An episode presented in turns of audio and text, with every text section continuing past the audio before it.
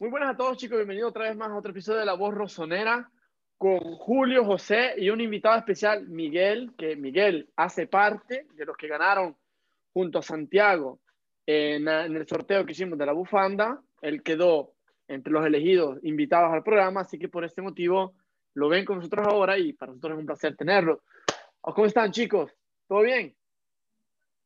Sí, todo bien. Hasta ahora feliz porque Miguel es parte de la comunidad de Universo. Entonces es bueno tener a alguien, alguien de la casa acá en la casa de la voz rosonera. Y chicos, un gusto nuevamente estar con ustedes para hablar del Milan.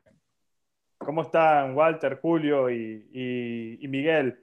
Un gusto tener también a Miguel aquí, que además de haber ganado el sorteo es miembro premium de, de la voz rosonera y nuevamente, como te hemos dicho en privado, te damos las gracias otra vez por, por ser tan fiel. Desde hace varios años estuvimos conversando con él hace un par de minutos antes de empezar a grabar y nos contó cómo se hizo el Milan, eh, muchas cosas interesantes y es un chico que incluso en el, en el, episodio pasado nos dio un par de datos importantes y sabe bastante y va a estar bastante bueno este debate.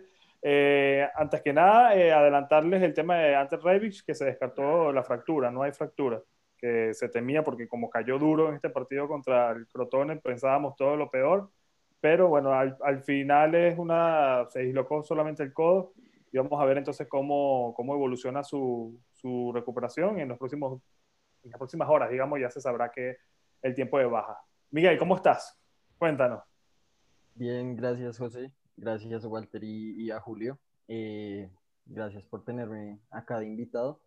Y nada, pues lo de siempre, Gracias por, por, brindarnos como este contenido tan bueno a nosotros como los que seguimos el equipo y, y lo que decían eh, eh, que lo eh, vengo siendo ya miembro premium y un saludo a, como a todos los del grupo.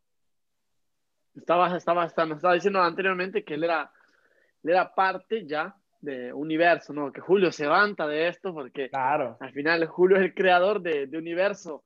Hace bien y, y, está con nosotros en el grupo y en el último episodio, como dijo José, no tantos, nos dio tantos eh, datos importantes, ¿no?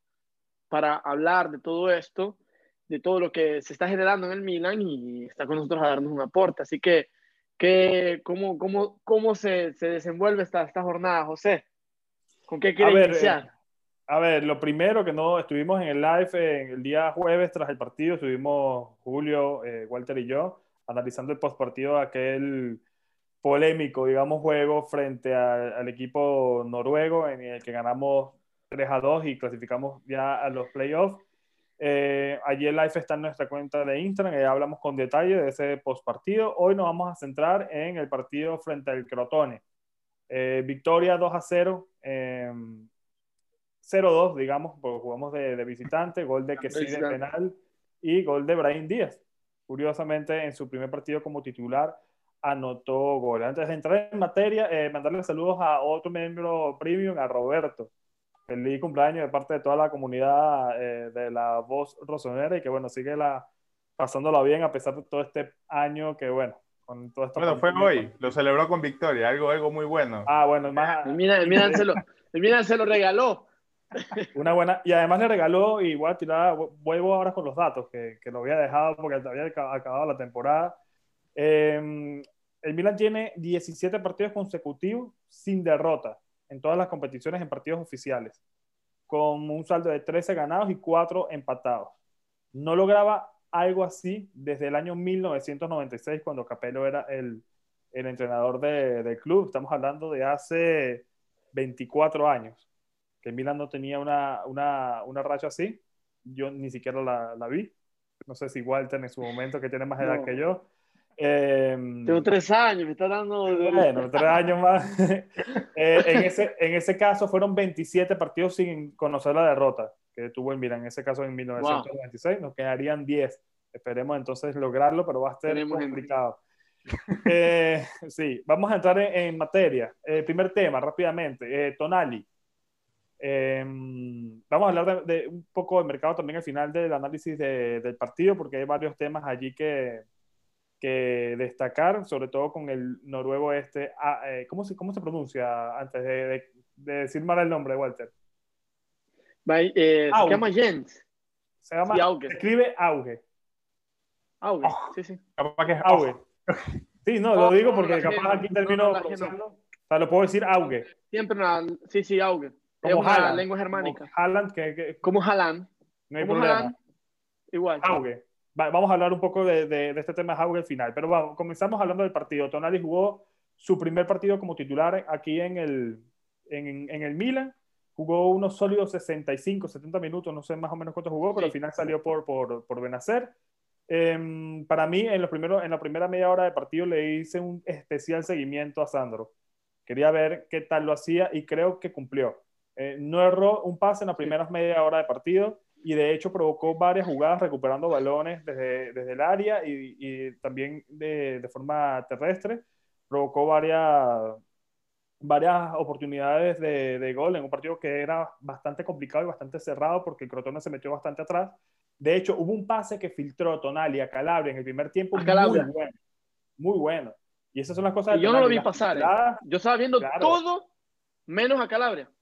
Y cuando lo vi pasar, yo dije, ¿qué pase le metió? que son las cosas, Walter, y aquí vamos a aprender el debate que no se le está viendo a, a, a Benacer. Pero yo primero, y con, con el permiso de Miguel y de Walter, yo le voy a dar primero la palabra a Julio, que estaba reacio a ver a Tonali de titular, y yo lo había dicho en el live que yo quería ver a tit- titular hoy a Tonali porque eh, no había visto bien a Benacer, y creo que hoy Sandro cumplió. Julio, ¿cómo lo viste? Bueno, eh, creo que es difícil porque te pones a comparar el tema de Benacer con el tema de Tonali y Tonali ha jugado un partido bien, empezando eh, a hablar en ese sentido. Pero ha Ahora, jugado, ha jugado, y ya verdad. ha jugado un solo partido. Si por eso, por eso mismo, porque de aquí viene y dice alguien, no, es que yo lo quiero a Tonali titular. Está bien, hizo un partidazo, pero el próximo partido te puedes correr el riesgo de que haga lo mismo que hizo en los anteriores tres partidos. O sea, nada, que de pases malos, que se lo note incómodo. Sin embargo, es verdad que hoy yo también lo vi muy bien. Hoy vi que Tonali tomó el puesto de Kessi al momento de que el Milan salía a atacar. Vi que Kessi subía y Tonali se posicionaba entre los centrales. Vi eso, me gustó mucho también el juego rápido y se notó ese, ese cambio de juego de cuando tienes a Benacer. Vi al Milan en el primer tiempo muy bien, sin tener a Hakan como líder del mediocampo. Hoy vi que el mediocampo estuvo liderado por Tonali y Kessi.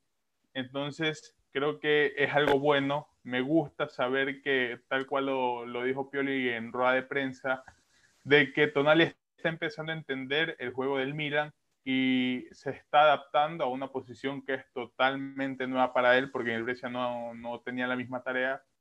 Entonces, me gustó el partido. Siento también que perdimos parte de ese protagonismo en el segundo tiempo, que ya lo hablaremos, por eso mismo, porque se perdió el control que se tenía en el mediocampo con, con esa dupla de qué se iban a hacer, y sobre todo Hakan, que tampoco estuvo en, en su mejor partido. Miguel, ¿qué te pareció a ti eh, el debut como titular de Tonali en el Milan? ¿Cómo lo viste? Bien, pues en parte lo que tú decías, siento que fue de más a menos, como que empezó muy bien, después se le notaron ciertas imprecisiones, ciertos toques eh, imprecisos. Mm, hay algo que pues siento que se pierde un poco con, con Tonali, que es eh, más profundidad a la banda izquierda, porque no sé si ustedes han notado, no, no tengo presente si lo han mencionado, que si ven hacer juegan a perfil cambiado que si juega por izquierda siendo derecho y Benacer por derecha siendo izquierdo, porque así cuando ganan el balón y se perfilan, tienen todo el perfil para hacer el cambio de costado a, a Teo y a, y a Calabria. Entonces siento que eh, en eso hoy no vimos un, te, un Teo tan profundo por, por ese detalle, pero en general me, me gustó mucho como Tonali, se le vio correcto, rompiendo líneas con sus pases y y en general creo que hoy era el día para que arrancara contra un Crotone que es un rival. Sí, es, un rival es un rival menor y además veníamos que- viendo a un Benacer que no estaba haciendo eh, las tareas y creo que era el momento, como bien dice Miguel, de rotar y muy bueno el punto, Walter, que nos menciona eh, Miguel el análisis que hace de por qué Teo hoy se vio un poco más estático en, en- en el ataque, Walter. Eh, Na- Nancy Nati, Nancy Tutu, te quiero dar gracias porque me encanta el análisis que acabas de hacer. Me encantó eso que acabas de hacer porque se ve que miras el partido, se ve que conoce los jugadores y los observa. Y esto creo yo, este es mi humilde consejo, esta es la diferencia de un comentario normal a un comentario de una persona que tiene talento para ver las cosas y te doy, te doy, de verdad, te felicito porque viste una cosa que no ven todos, Miguel, y es muy bueno eso que acabas de decir. Yo creo que Tonali, voy a mi punto de vista, Tonali, me encantó ver una cosa, que jugaba memoria con todos. A mí esto me gustó. Es la cosa que yo puedo resaltar más de Tonali. Ese pase que tú mencionas de ver a Calabria, no sé si fue visión o fue conocimiento, conocimiento de la persona que tenía en su banda. O sea, quizás estoy eh, eh, equivocándome en el término que estoy ocupando, pero yo no sé si él vio o él ya sabía que Calabria corría o ya estaba, porque vi, vi tantas jugadas en las cuales, y lo comentaré más adelante, jugaban a memoria. Este Milan jugaba a memoria, que es algo que yo he criticado del Milan pasado. ¿Te recuerdas que yo te decía centros, centros, centros, tiros, tiros, nada de concreto? Pero este Milan juega memoria. Y esto me encantó. Me encantó que Tonali tiene, ¿cuánto? 15 días. 10 días que se entrena con el Milan. Y ya llegar a esto me da la esperanza de creer que es un jugador que tiene talento. Porque esta hace la diferencia entre un jugador bueno y uno que tiene talento.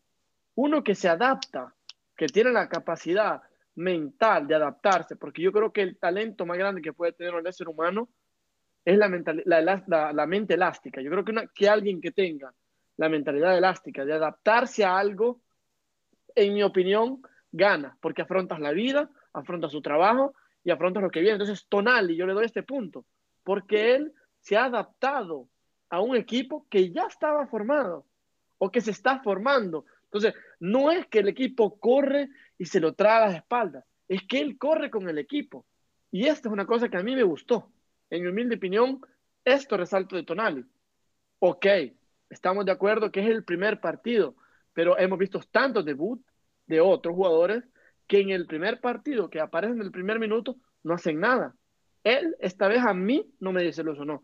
Y me gustó cómo se vio, pero estoy de acuerdo con Julio. No puedo matar o crucificar a Benacer por cuatro partidos cuando el año pasado, entiendo la temporada pasada, fue un jugador que cambió trascendentalmente de coger siempre amarillas, nos dio un orden en el centro campo y no se nos olviden que fue el mejor jugador de la Copa África. Entonces, me encanta que Tonali se adapte, pero recuérdense que Benacer tendrá algún problema para no adaptarse. Esta es mi opinión y veremos cómo va la temporada. Hasta el parón creo que está bien. Yo, yo igual creo, Walter, que es importante tener alternativas de este estilo en, en el banquillo porque cuando uno te falla, entonces tienes a, Tonali. No es lo mismo tener a Tonali que tener a Biglia. ¿Entiendes? Entonces eso te da un plus ya que Benacer no, no está brillando. Y no es tirarle dardos al argelino.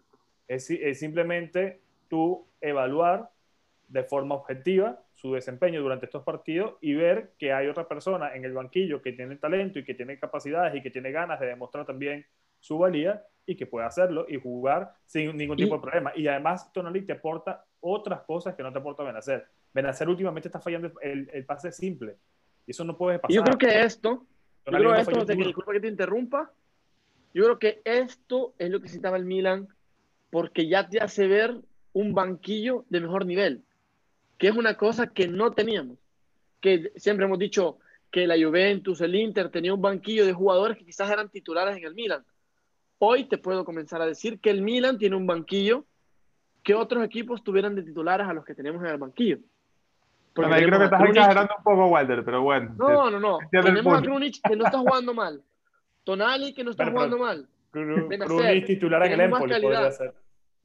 Claro, pero yo te digo que no es en el Inter ni en la Juventus. Ojo, no estoy diciendo eso. pero estoy diciendo. Pero amarillista, lo que, dijo Walter, amarillista total. No, no, no. Julio que me lo exagera, porque yo no dije. Yo no dije. pero que, yo no dije dice. Pero dice que, que no van a titular y tiene a Tonali como cambio y a Brahim Díaz. ¿A quién más tienes de, que te puede brillar en otro? ¿Colombo no te gusta? A mí me encanta, pero pero Colombo comparando no, piensa, piensa, no, piensa en un Milan completo, donde va a estar, donde va a estar eh, Romagnoli en la defensa, donde va a estar Slatan como delantero. Tú dices que teniendo a Revich, teniendo a Gabbia, ¿tú crees que otros equipos no quisieran tener esos, esos jugadores que tenemos nosotros? O teniendo a Brian Díaz. No me puedes decir que el Milan no ha salido, no, este año no ha cambiado. No, no, el, Milan, el Milan ha transformado un poco la, la, plantilla, sin embargo, hoy, y ya lo ha dicho también este Pioli, eh, hemos, estamos sufriendo el tema del coronavirus, estamos sufriendo lesiones, estamos sufriendo, eh, vamos a sufrir en su momento también sanciones, amonestaciones. Y creo que es importante resaltar eh, el regreso hoy de, de, Leao unos pequeños minutos porque al final esto nos va a ayudar a que haya movimiento en, en, el equipo, sobre todo para el partido del Rivadavia, que yo creo que estamos todos allí, porque es un partido clave que va a, a, a ser determinante incluso para el mercado, para el mercado y para toda la temporada, porque es clasificarnos finalmente a Europa después de dos años con todo este problema que hemos tenido del fair, del play financiero. Eh, bueno, el primer tiempo, analicemos un poco lo, lo que fue el, el, la primera parte. Creo que, en mi opinión, vimos a un Crotone que, que se cerró muchísimo, que creo que nos costó demasiado, eh, digamos, abrir la defensa y sin embargo, en los primeros 30 minutos estuvimos tres, cuatro ocasiones en donde el portero de, del Crotone eh, salvó varias. Un portero con bastante experiencia, tiene 37 años, eh, estuvo pasados en la Fiorentina, en el Treviso, estuvo hasta en el Inter, este portero, eh, y, y, salvó, salvó varias. Salvó em, varias. Salvó varias. Y lo mismo, eh, a destacar, creo que sigo viendo a Calabria este año mejor que a Teo, una cosa que lo decíamos hace un mes y era insólito. Em, creo que se entendió mm, de memoria y porque lo ensayaron, Walter, complementando lo que tú dijiste. Creo que esa jugada, ese pase filtrado de Tonali a Calabria, es una jugada preparada, es una jugada pensada, es una jugada ensayada que le salió y le salió muy bien. Y ojo con este tipo de pases filtrados porque se puede ver entre él y Karanoglu bastante cosas interesantes en, en el futuro. Y Brahim Díaz también tiene sus cositas interesantes. Anotó un gol, bueno, un gol raro, pero un, un, gol en fin que, que, es importante. Pero, pero tengo algo que resaltar cuando toque de esa jugada. Tengo algo que resaltar importante. Deja de lado el gol como entró. Pero hay un detalle que me encantó. Pero voy, voy para eso. Primero, primero vamos a resumir un poco lo que fue el, el, el primer tiempo. Creo que a mí Revish eh, no me gustó. Lo vengo diciendo, lo, vi, lo dije en el partido pasado, hoy lo digo también. Creo que es funda. Hoy decidió, yo hubiese eh, hoy, sinceramente, confiado en poner otra vez a Colombo de, de 9. Creo que él tiene que darle la, la, confianza al tipo, porque al final de esta como el mensaje que para mí me da Pioli es: te pongo el jueves en Europa League porque Revis no puede jugar. Hoy Revis puede jugar y hoy lo improvisó a él de 9. Revis no es 9 y se le vio, le costaba demasiado controlar los balones de, eh, eh, de espalda al arco, pero sin embargo fue él, y son las cosas del fútbol, quien provoca el penal con una jugada de otro partido, donde la baja, que en la primera impresión yo, la vi, yo vi mano, en la primera impresión. Yo también. Eh, luego en la repetición, no. En la repetición creo que fue, fue, fue, pecho, lo bajó bien, provocó el penal. Porque el, el, movimiento, perdón que te interrumpa, el movimiento que valoraron fue que si tú la vas a mover de pecho, es normal que tú extiendas el brazo. Entonces, en la carrera, mientras tú corres, es imposible que el ser, que el ser humano extienda el pecho. Caes, pierdes el equilibrio. Entonces, Revich extiende la mano porque está en claro. corrida la pelota le cae en el pecho, pero de lado se ve como que fue una mano. Pero es una acción física, ¿me entiendes? El cuerpo tiene que extender la mano para ganar el equilibrio. Entonces, ese fue el, el, el, el momento del, por decirlo así, de valoración, pero en realidad no la, no la toque con la mano. Eh, eh, exactamente, bueno, y con, ese, eh, con eso creo que psicológicamente un gol de 45 minutos cuando el Crotone se había defendido más o menos bien, creo que mató esto y bueno, ya después lo de Brian Díaz al inicio del segundo tiempo te termina de, de, de, matar. Y pasa lo que pasó, que el Milan bajó el, eh, el, acelerador, pausó el partido en el segundo tiempo y está la polémica que yo estoy viendo comentarios en AC Milan en castellano, que la gente está un poco eufórica de mala manera, criticando ya al equipo porque no les está gustando el segundo tiempo ni, ni hoy ni contra el Bodo. Miguel, ¿cómo viste el, el primer tiempo y cómo viste el segundo? Pues el primer tiempo sí, eh, el Crotone arrancó un poco más como eh, proponiendo, eh, pero pronto el Milan cogió la posesión y sí, o sea, el penal llegó hasta el minuto cuarenta y pico, pero antes el Milan tuvo varias chances de anotar, eh, salvo el arquero Cinco, algunas. Creo. Sí, eh, estoy de acuerdo en que Revich no, está, no estuvo bien, eh, estuve en desacuerdo que el partido pasado estuvo mal, Porque muchos, Miguel, muchos están en desacuerdo, pero a mí no me gustó tampoco. Hoy me gustó menos aún. Sí, es que hoy eh, se le notó muy incómodo, pero es que siento que Revich es un jugador y siempre ha sido un jugador de espacios, con libertad, porque puede explotar esa velocidad, ese regate. Él no es, creo que todos hemos notado que no es el más técnico a la hora de controlar, a la hora de regatear, sus movimientos son un poco bruscos de cierta manera, pero es un jugador bastante efectivo, con espacio. Miguel, escúchame, pero antes, antes que continúes, que estoy de acuerdo contigo en, ese sentido, yo creo que tengamos en cuenta algo muy importante y es que Revich se empezó a ver gracias a Slatan. ¿Por qué? Muy bueno, porque, Slatan. exacto. Entonces no se le puede pedir lo mismo.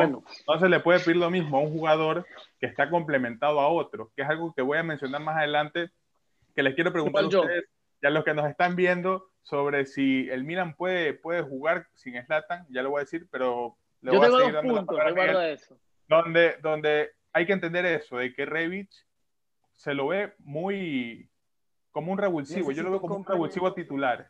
Pero a Revich se lo ve mucho mejor cuando está Slatan, porque como Revich es desordenado tácticamente, tú lo ves por todos lados. Pero también lo ves Slatan, que deja su posición para tomar el puesto de Revich, el puesto de Revich, el puesto de Hagan, el puesto de Makers o Samu de quien juegue.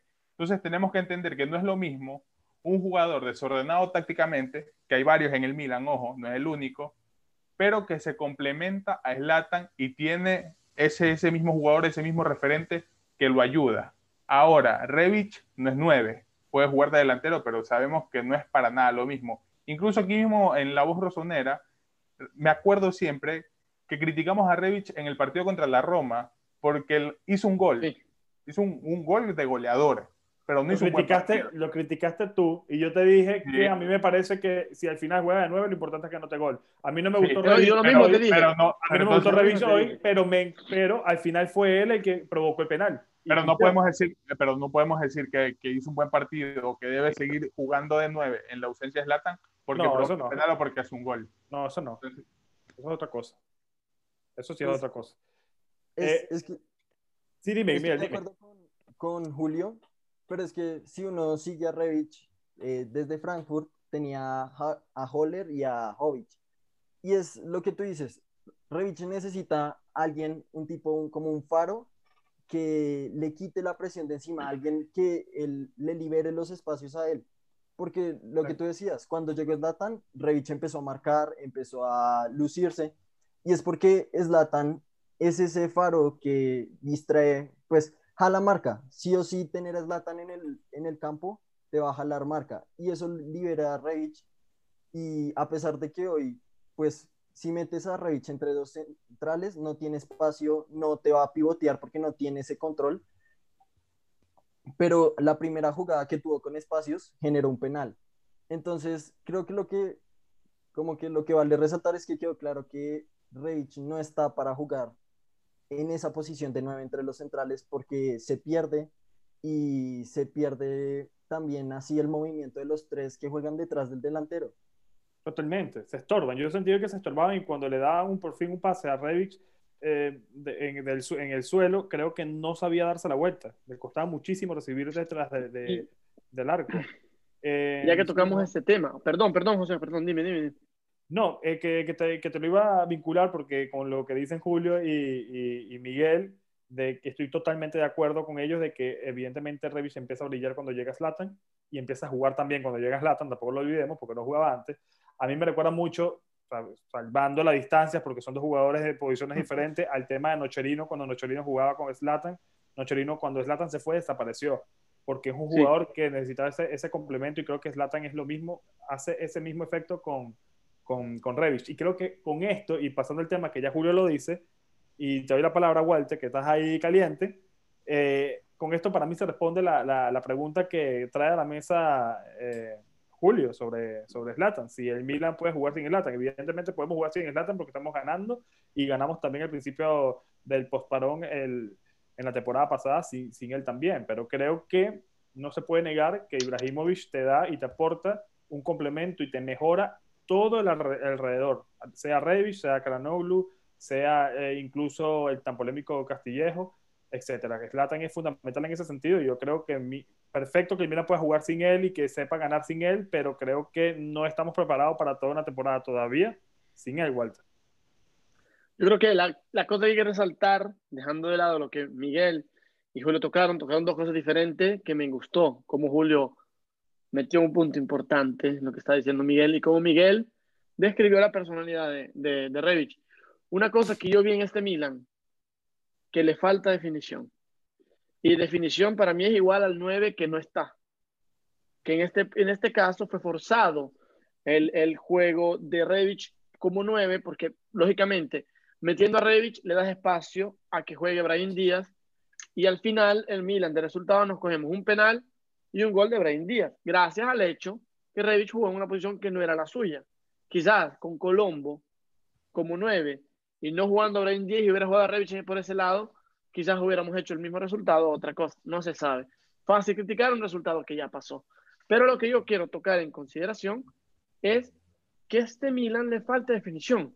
Jugadas buenas, jugadas de memoria, buenos toques, definición malísima, malísima. Hacían siempre una jugada más en el área. Revich siempre stop, cruce y se le metió el defensa. Igual Leao. Stop de, de, del balón, salta el hombre, ve el espacio, no, se detiene, se gira, tira y te la quitan. Le falta definición, cosas que para mí Ibra te la, te la agarraba y te le pegaba de una vez y te la metía adentro. Falta definición, Walter, perdón que te interrumpa rápidamente, pero falta definición, pero tenemos desde enero, desde enero del 2020 que el Milan no se va a dar un partido sin anotar un gol, un partido oficial. No, es que yo te digo, estamos aquí para sacar lo bueno y lo malo. Claro. No, porque si a eso vamos, también que imagínate que tuviéramos la definición. Exacto. Imagínate cuántos años teníamos que no ganábamos dos partidos de inicio de temporada. Con Gianpablo, eh, ganamos el primero y perdimos el segundo, el tercero, el cuarto, creo que no me recuerdo bien. Pero lo que quiero decir es que el Milan es brillante. Este Milan tiene ganas, se conocen, que me encanta esta cosa que se conozcan, pero nos falta definición. Nos falta un 9, que para mí el ideal sería Velotti, pero no digo que Colombo no sea. Tenemos un 9, altura. pero no lo ponen, que es diferente. ¿Quién es? Colombo. ¿Quién es? Colombo. Sí. Y, ahora va, y ahora va a tener la oportunidad, pero viste lo que dijo Pioli. Pioli sí. post partido dijo, bueno, nos quedamos cortos en, en, en ataque. No quiere ponerlo claro. a, a, a, Colombo. Algo, algo no claro. estaba viendo. No yo, yo, creo que, que yo lo estaba diciendo hace rato, que yo, yo hubiese contratado un, un jugador de experiencia como nueve que se, que se adaptara al Milan y que el año siguiente o, lo, o el otro arriba, si Zlatan se va, ya esté en la estructura y formado en, en, en el club. Si no le quitan la creo, Colombo, sino que se la den y ya que, está. Yo creo no, que en eso, en eso, no del 9, no del 9, yo creo que en eso, sustituto de Ibra, yo creo que ya encontramos como personalidad. Ya lo voy a Colombo. tocar y lo he visto. Y lo he visto, no como, no como 9, como líder de grupo. Lo he visto, lo he visto. Para mí, lo he visto no es el primer partido, y lo digo ya, antes de que hablemos de él. Para mí, el líder del equipo es Hakan Shanaloglu. ¿Quién le guste o no le guste? Porque él se toma la responsabilidad del equipo como nadie más. Cuando no está Ibra, es él. Y es más, y les digo un dato interesante. Le preguntaron a Hakan, ¿cómo es posible que has mejorado? Y dijo Hakan, cuando Ibra vino a entrenar con nosotros y veía que yo cogía la pelota, me decía, Hakan, mira que en el partido vas a tener dos o tres pelotas. No puedes demostrar tu talento si esperas a que todo a tu alrededor se te vaya bien. Acostúmbrate que en los entrenamientos la pelota que te llegue tenga una utilidad. Porque en un partido vas a tener tres o dos, le dijo. Hoy lo hizo. Dijo Hakan. Cuando dijo Hakan, cuando Ibra me dijo esto a mí, de ocuparlo en el entrenamiento, cambió mi mentalidad. Porque yo tenía la esperanza de que coger el balón, se me abre el escenario perfecto, tira la puerta, gol, o meto el pase, gol. Pero yo no sabía que se tenía que ocupar desde el entrenamiento. Entonces, son estas cosas que yo siempre he dicho que Ibra ha transmitido. Y hoy vi un Hakan líder. Vi un Hakan que, aparte que está libre y juega donde él quiere, yo les quiero resaltar el gol de Benacer. Eh, de, perdón, ya estoy hablando estupidez. De Díaz, que habías, eh, habías dicho. Brian Díaz. ¿Ustedes vieron cuando perdió la pelota? Cuando perdió la pelota el defensor, Hakan la, la, la coge, corre, y si ven la repetición, no mira a la derecha. Él sabe que Salamakers entra por ahí. Chicos, esto te lleva a otro nivel, porque estamos hablando que el equipo se conoce. Tú ves que él corre y la da a la, a la derecha, porque él sabe que está ahí. Él sabe que Salamanquesa está ahí. Y son estas cosas. Porque un Hacán mejor de lo que hemos visto todos estos tiempos. Él sabe que Salamanquesa está ahí. Le anticiparon, a, a, anticiparon la pelota a Hacán. Si no lo anticipaba, metía el gol a Hacán. Lo metía. Estaba solo. Lo metía. O al menos tiraba en la puerta. Luego le quedó a Brian Díaz y echó gol. Entonces, lo que digo que estoy resaltando este Milan. El juego de memoria. Sin necesidad de levantar la cabeza y ver si el otro está ahí. Él corre y la da y sabe que está ahí. Eso no, se veía, lo mismo. eso no se veía desde hace mucho tiempo y de hecho estuve viendo el partido en Sky, en Sky Sport y lo decían en la narración, que el Milan está unido, juega en grupo, cosa que no se veía en muchísimo tiempo y es correcto tal cual lo que dice lo que, lo que dice Walter. Eh, Miguel, para ti, Karanoglu es el más ambicioso del equipo, quitando a Zlatan, o fue el más ambicioso el día de hoy? El día de hoy no, no sé por qué el día de hoy fue un partido como discreto él, pero sí estoy de acuerdo que es el más ambicioso y hace ya un rato siento que el equipo eh, como que juega en torno a él. Eh, él baja, es el socio de Kessi, es el socio de Benacer, es el socio de los extremos, es el socio de Ibra. Entonces siento que es el eje de todo, de todo el juego del Milan. Es como una pieza clave y, es el que más busca siempre ir al frente, proponer las jugadas. Entonces sí estoy de acuerdo en que es el más ambicioso. A mí me gusta que se esté poniendo la 10 literal eh, el turco porque creo que es fundamental tener un equipo, oh, perdón, un jugador así de ambicioso y que eh, se equivocó, se equivocó en un par de pases. Eh, cuando tenía bastante, varias opciones de pase, creo que pensando en cuál de los dos hacer, sí. fallaba hoy. Hoy lo vi fallando en ese sentido. Y quiero destacar a, también ella, a, a Brian Díaz. También fue su primer partido como titular y no lo vi mal, sobre todo en el primer tiempo lo vi, lo, vi, bastante bien y, y, me sigue aportando cosas que no me aporta otro jugador de, de, del Milan. Eh, pero quiero saber qué piensa Julio de Calanoglu, si es el más ambicioso o, o qué pasó, o qué, o qué, piensas de Brahim, que hoy tampoco quería verlo titular, Julio.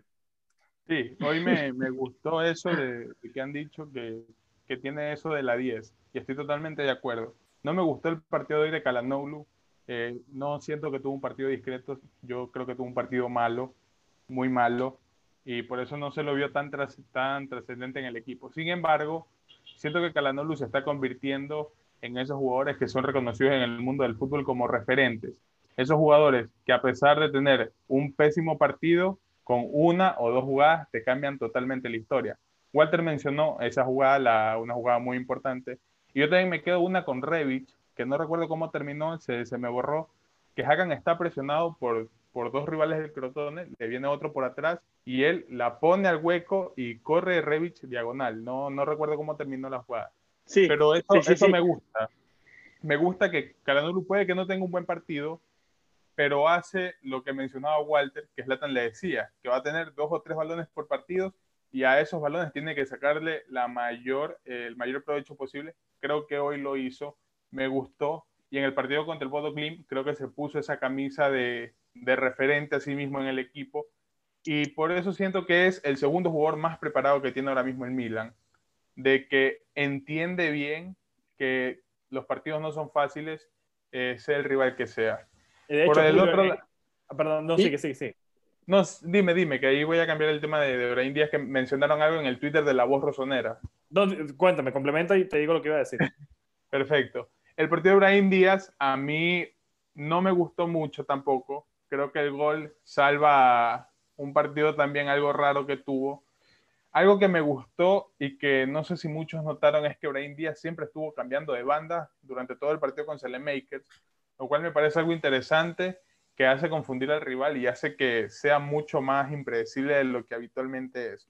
Ahora, eh, Azael, que bien lo conoce José Walter, que también es fiel seguidor de La Voz Rosonera, eh, puso en Twitter, mencionó a La Voz Rosonera, recuerden, pueden ir a seguirnos, dijo, Brahim intenta un lujo en medio campo, falla y le da una oportunidad al rival de atacar. Si fuera Paquetá, la toxicidad abundaría, pero bueno. Entonces, no sé hasta, hasta qué punto sean comparables las, las situaciones de Brahim con Paquetá. Lo vi y lo pensé. Yo creo, lo vi y lo pensé. Yo creo que esto, yo creo que esto es el, le das el beneficio al jugador de equivocarse. Acaba de llegar, tienes paciencia, eh, crees en él, como todos creíamos en Paquetá cuando quería hacer una más, lo defendimos con Gianpaolo. Paquetá, el problema es que se ha equivocado 100 veces y Ibrahim Díaz acaba de llegar. Entonces es normal que tú una jugada buena se la destaques. Es normal que tú una jugada mala se la perdones, porque el jugador es nuevo, se tiene que acostumbrar. Con Paquetá la paciencia le hemos perdido. Entonces, si te hace una mala, dices, me lo esperaba. Y con Castillejo, y con Castillejo también perdimos la paciencia. Eh, y si te hace una buena, tú dices, eh, ¿por qué no la hace siempre? Entonces la paciencia ha llegado al límite.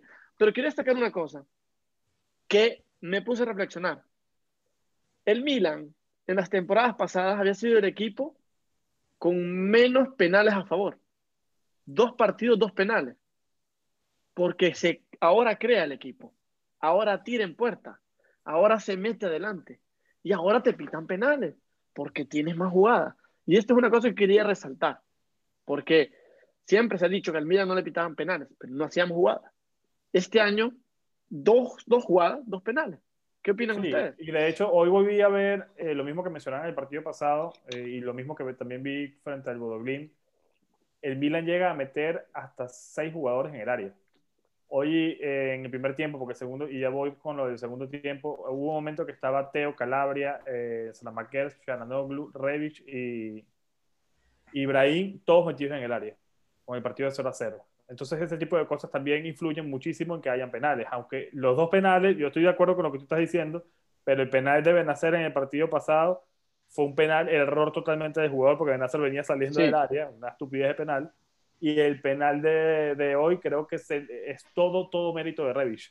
Ni siquiera fue una jugada colectiva, fue el que la coge, que pasa lo que ya hablamos de la mano, sigue, después engancha en el área y un penal clarísimo pero entiendo, entiendo el punto, pero creo que los dos penales han llegado por jugadas totalmente aisladas al juego colectivo del, del equipo. Y lo pero, decir, pero son jugadas que se desarrollan ahí, son jugadas que se desarrollan en el área. Si tú no estás en el área, no te pitan penal, no te van a pitar un penal en medio no, obvia, obvia, obviamente, lo que quiero decir es que en las jugadas donde hay mayor volumen de personas y jugadores en el Milan, en el área, no se han visto estos penales, van a llegar seguramente. Pero lo que estoy diciendo es que los dos penales que no han cobrado fueron penales totalmente aislados y de otro partido. hacer saliendo del área, error del defensor, y aquí una jugada de otro partido también de, de ante Revich, la baja espectacular, sigue la única jugada buena para mí que hizo en el partido y valió un gol.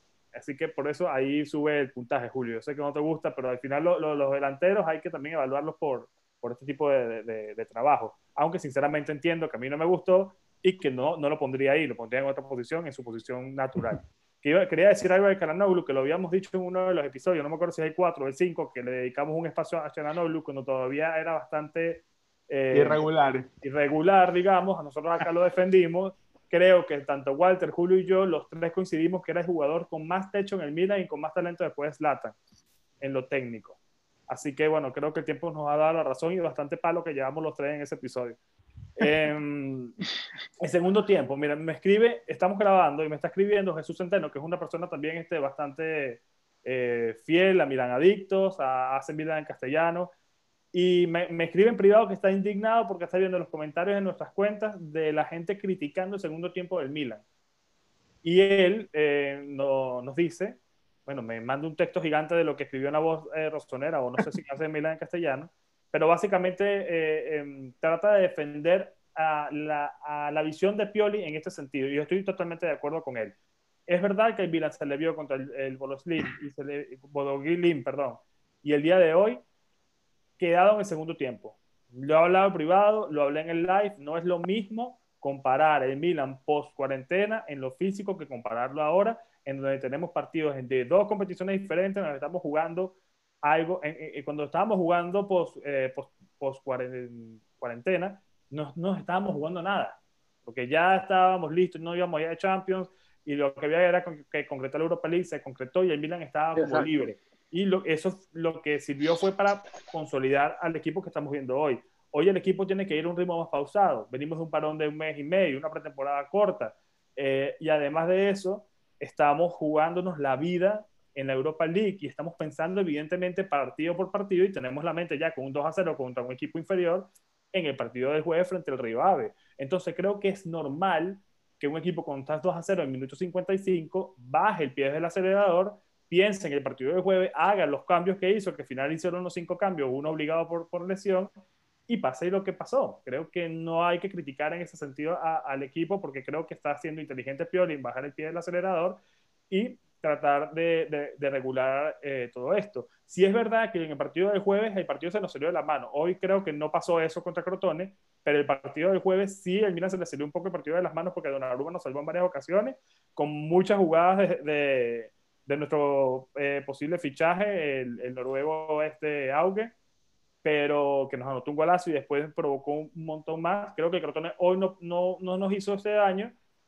pero Pioli incluso fue reflexivo y en ese partido de la Europa League él rescató y él aclaró que efectivamente el Milan perdió el control y que se asustó después del 3-2.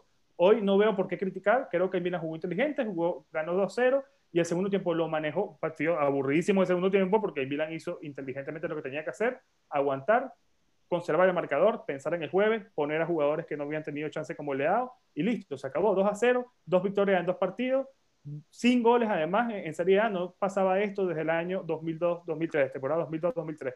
Miguel, ¿cómo lo viste el segundo tiempo? ¿Tú también eres de, los, de las personas que piensan que el Milan ha bajado muchísimo el nivel y que no es el mismo o crees que ha sido inteligente por parte del club y por parte del Pioli aguantar este segundo tiempo y, y el resultado? Sí, estoy de acuerdo con lo que dices, como no entiendo por qué hay tanto como alboroto con respecto al segundo tiempo de hoy por lo menos eh, se ganó 0 eh, se ganó cómodos. Eh, el Crotone no, hizo ni un tiro al arco. Y tenemos un partido el jueves, después otra vez liga, entonces estamos y jugamos el jueves hace tres días. Claro. Entonces hay que, hay que dosificar. El partido ya estaba resuelto prácticamente. Entonces, es, y también algo a tener en cuenta es que todavía no hemos visto a un equipo del Milán como completo, eh, con todas las armas, por así decirlo. Eh, de entrada no teníamos a Romagnoli y no tenemos a Revich en Europa.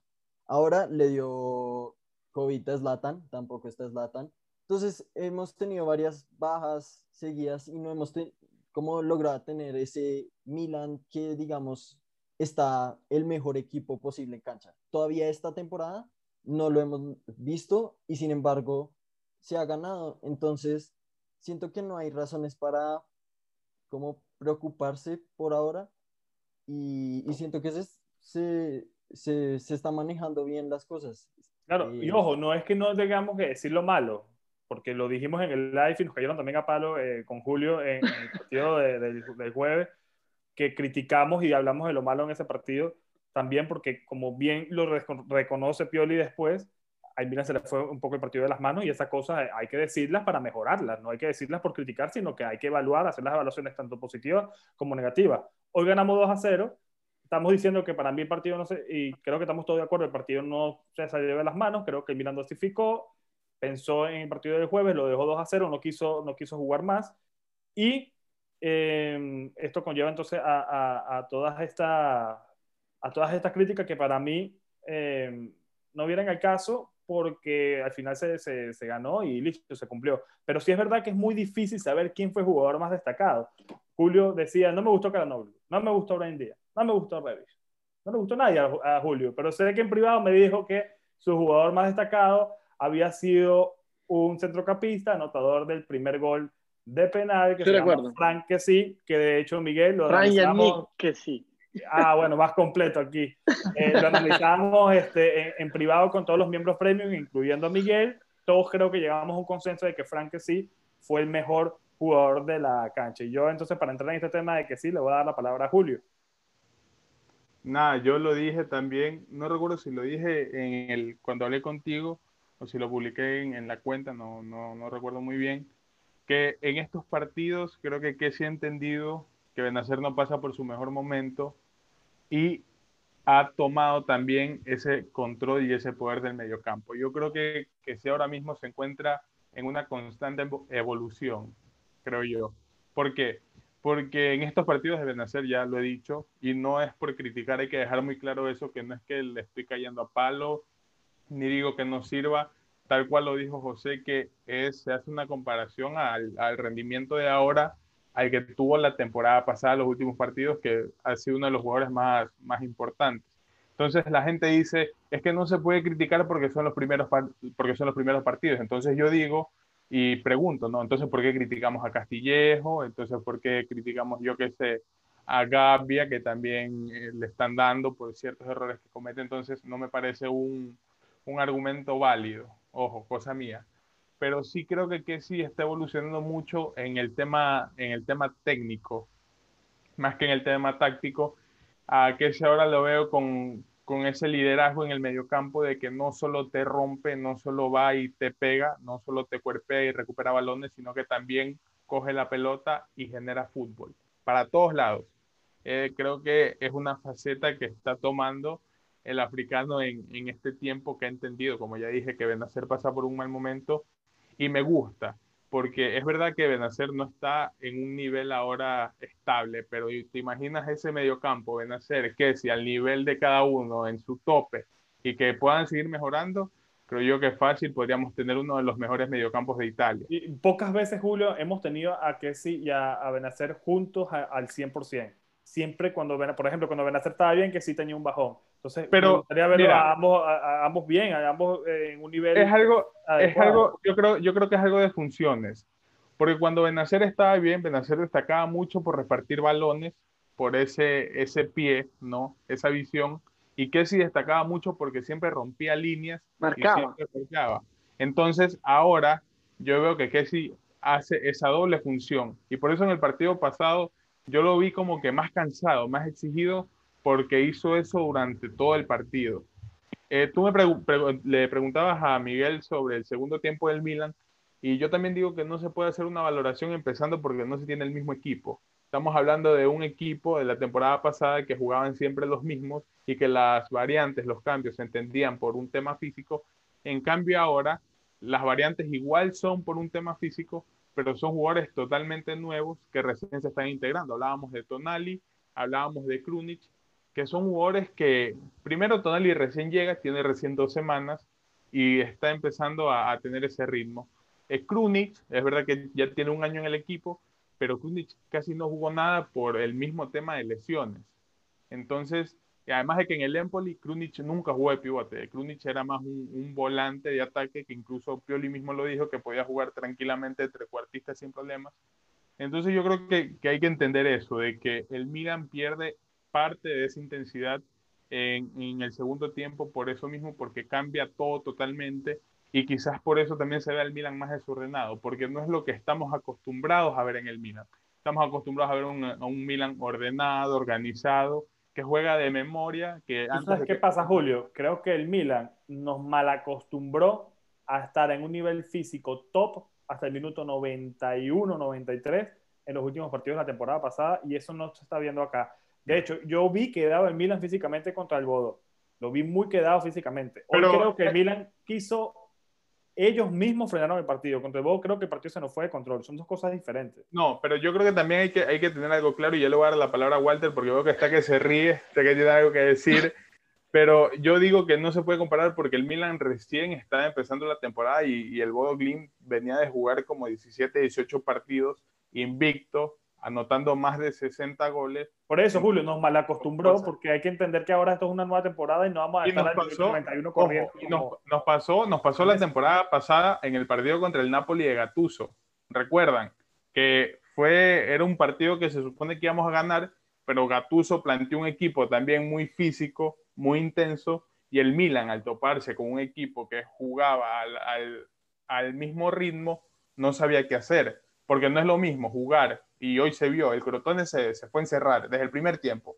Y por eso veías que el Milan intentaba, intentaba, intentaba, pero que no salía nada. En cambio, el Bodo Glimt no salió a esconderse, el Bodo Glimt salió a atacar, a proponer, porque parece, parece mentira, pero en este tipo de partidos, los equipos que son considerados pequeños no tienen nada que perder comparado con el Milan. Entonces, es una presión que pesa muchísimo cuando juegas, que, que tú dices, ah, bueno, la presión la tienen ellos, ellos están obligados a ganar, ellos están obligados a golearnos por cómo han venido en la temporada pasada y tienen esa presión del hinchada que les pide un excelente partido ante un equipo de la primera división de Noruega.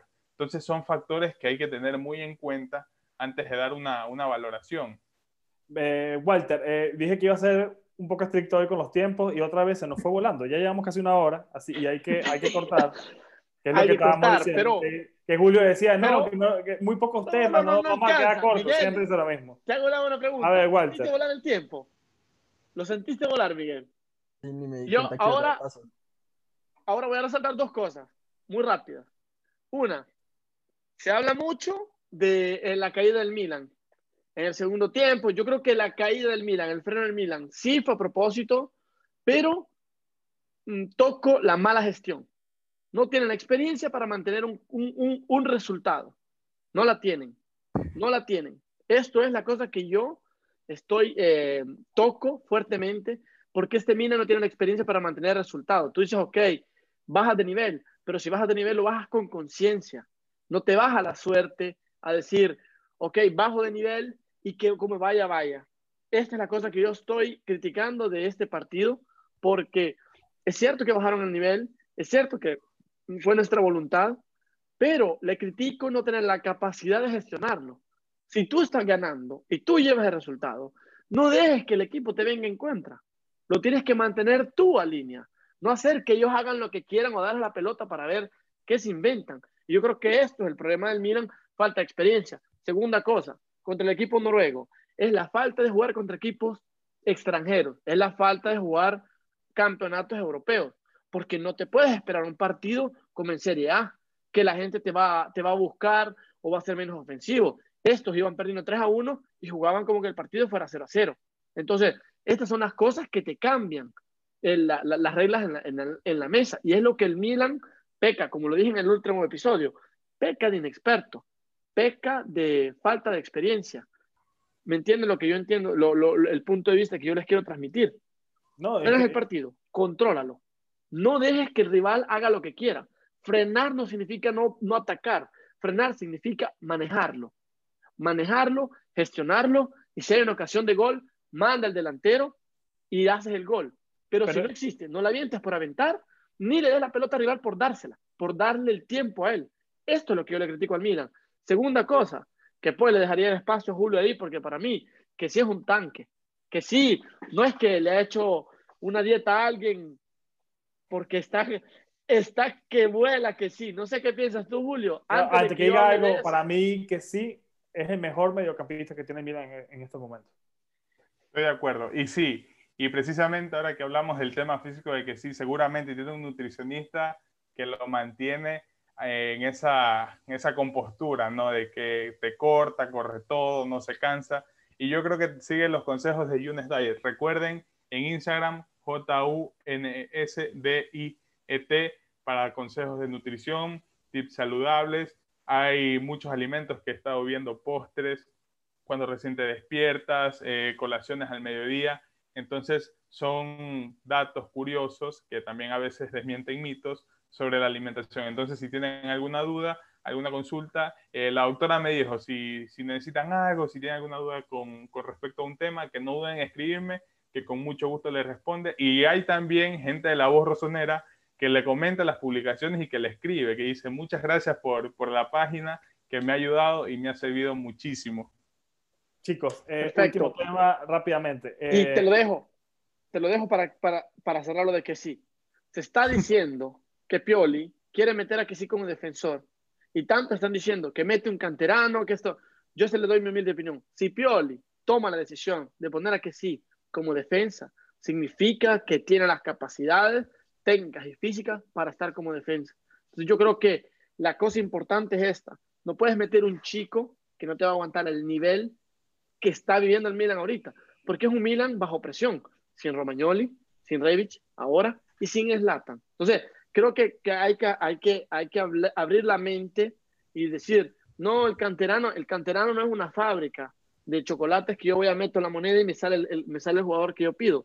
Gabbia fue un milagro, es la verdad. Gabbia fue un buen jugador que nos está rindiendo al momento, en un momento crítico, nos está dando esa cosa que no podíamos tener, porque ha sido mejor que Duarte, ha sido mejor que Musacchio, déjalo de lado que esté lesionado, pero ha hecho mejores prestaciones que ellos, que son jugadores con un poco más de experiencia. Así que yo creo que si se está valorando el hecho de dejar a que sí como un central, creo que tiene sus motivos y creo que le daría espacio a Benacer junto a Tonali. José. Igual yo creo que, que, no va a hacer falta, al menos que se nos lesione Chiaro o Gambia antes de que están fundidos los dos, lo sé, que no, no, creo que haga falta porque tenemos la ventaja de que después del partido de Rivave viene la Especia y, y, luego ya hay un parón, el parón. de casi 12 días en donde vamos a jugar nuevamente después ya el derby el 17 de, de, octubre, donde ya vuelve Slatan, ya vuelve Duarte, vuelve incluso Alessio Romagnoli, que muchos nos preguntaron, así que creo que no va a hacer falta, pero bueno, si en caso de que haga falta, yo también estoy de acuerdo con Walter de ponerlo que sí allí. Para terminar, lamentablemente se nos acabó eh, el tiempo, una actualización de mercado rápida con el tema Bakayoko parece que lo quiere París, eh, vamos a ver qué, qué, va a pasar allí, creo que el Milan no ha terminado de acelerar por él por muchos factores, hablaremos luego más adelante de esto, pero el que está sonando con todo es este chico que nos volvió nos dio por todos lados en ese partido del jueves, nos anotó un golazo, nos volvió locos los laterales, eh, Auge, Auge, y este jugador ahora, la, última información que tengo es que tras lo sucedido con Revich, a la espera incluso de lo que vaya a suceder con su, con su recuperación, en Milan podría acelerar eh, la negociación por él. Eh, algunos habían dicho que querían este, traerlo en, en, invierno, pero cerrarlo ahora mismo. Creo que si lo de Revit se complica además, que no creo, creo que sería una buena alternativa. ¿Cómo, cómo lo ven? Y, cerramos ya con esto rápidamente, un minuto cada uno y cerramos. ¿Cómo ven el fichaje de Auge? Miguel, ¿te gusta este jugador? ¿Lo, viste en el partido de jueves? Sí, eh, en el partido, de hecho, en el grupo de, de los miembros premium, a los 20 minutos yo dije, ese extremo izquierdo me parece genial. Y, y me puse a investigarlo, vi sus números y, y, me parece un movimiento bastante inteligente del Milan. Y me, me, encanta el jugador, me encantaría que llegara. Julio, ¿cómo lo ves? Eh, ahora... ¿Tienes alguna otra información diferente a la que, a la que estoy dando? Es algo curioso porque justo antes del partido, eh, Frederic Massara, que es el director deportivo del Milan, había dicho que está en lista pero que no es una prioridad. Obviamente, haciendo referencia a lo que ya mencionamos, el tema defensivo, que es un problema que una, una maleta con un peso enorme que tenemos en la espalda. Ahora la situación podría cambiar, pero también yo tengo la información de un periodista que es bastante cercano al fútbol noruego, que dice que los scouts del Milan lo han venido siguiendo desde hace ya un tiempo y podría, podría tener un poco de relación porque precisamente Geoffrey Moncada, que es el jefe de, de ojeadores del Milan, Curiosamente también salió a hablar sobre el trabajo que hacen, cómo llevan analizando a los jugadores. Entonces parece que el partido del jueves en San Siro fue lo que Maldini, le, esa luz verde de que Maldini le habría dicho a Joffrey Moncada que muy buen trabajo, muchas gracias.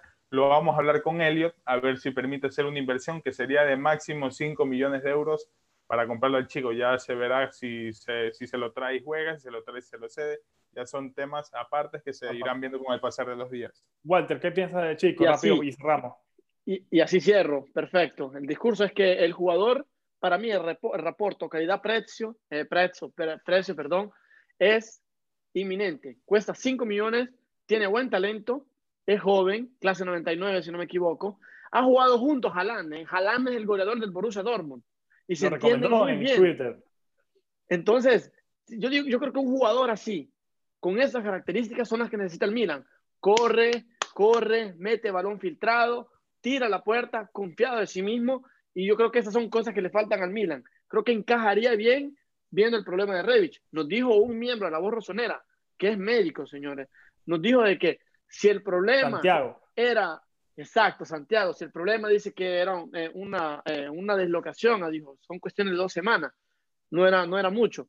Así que si no es así, Santiago, si no estoy diciendo bien lo que me dijiste, corrígeme en los mensajes.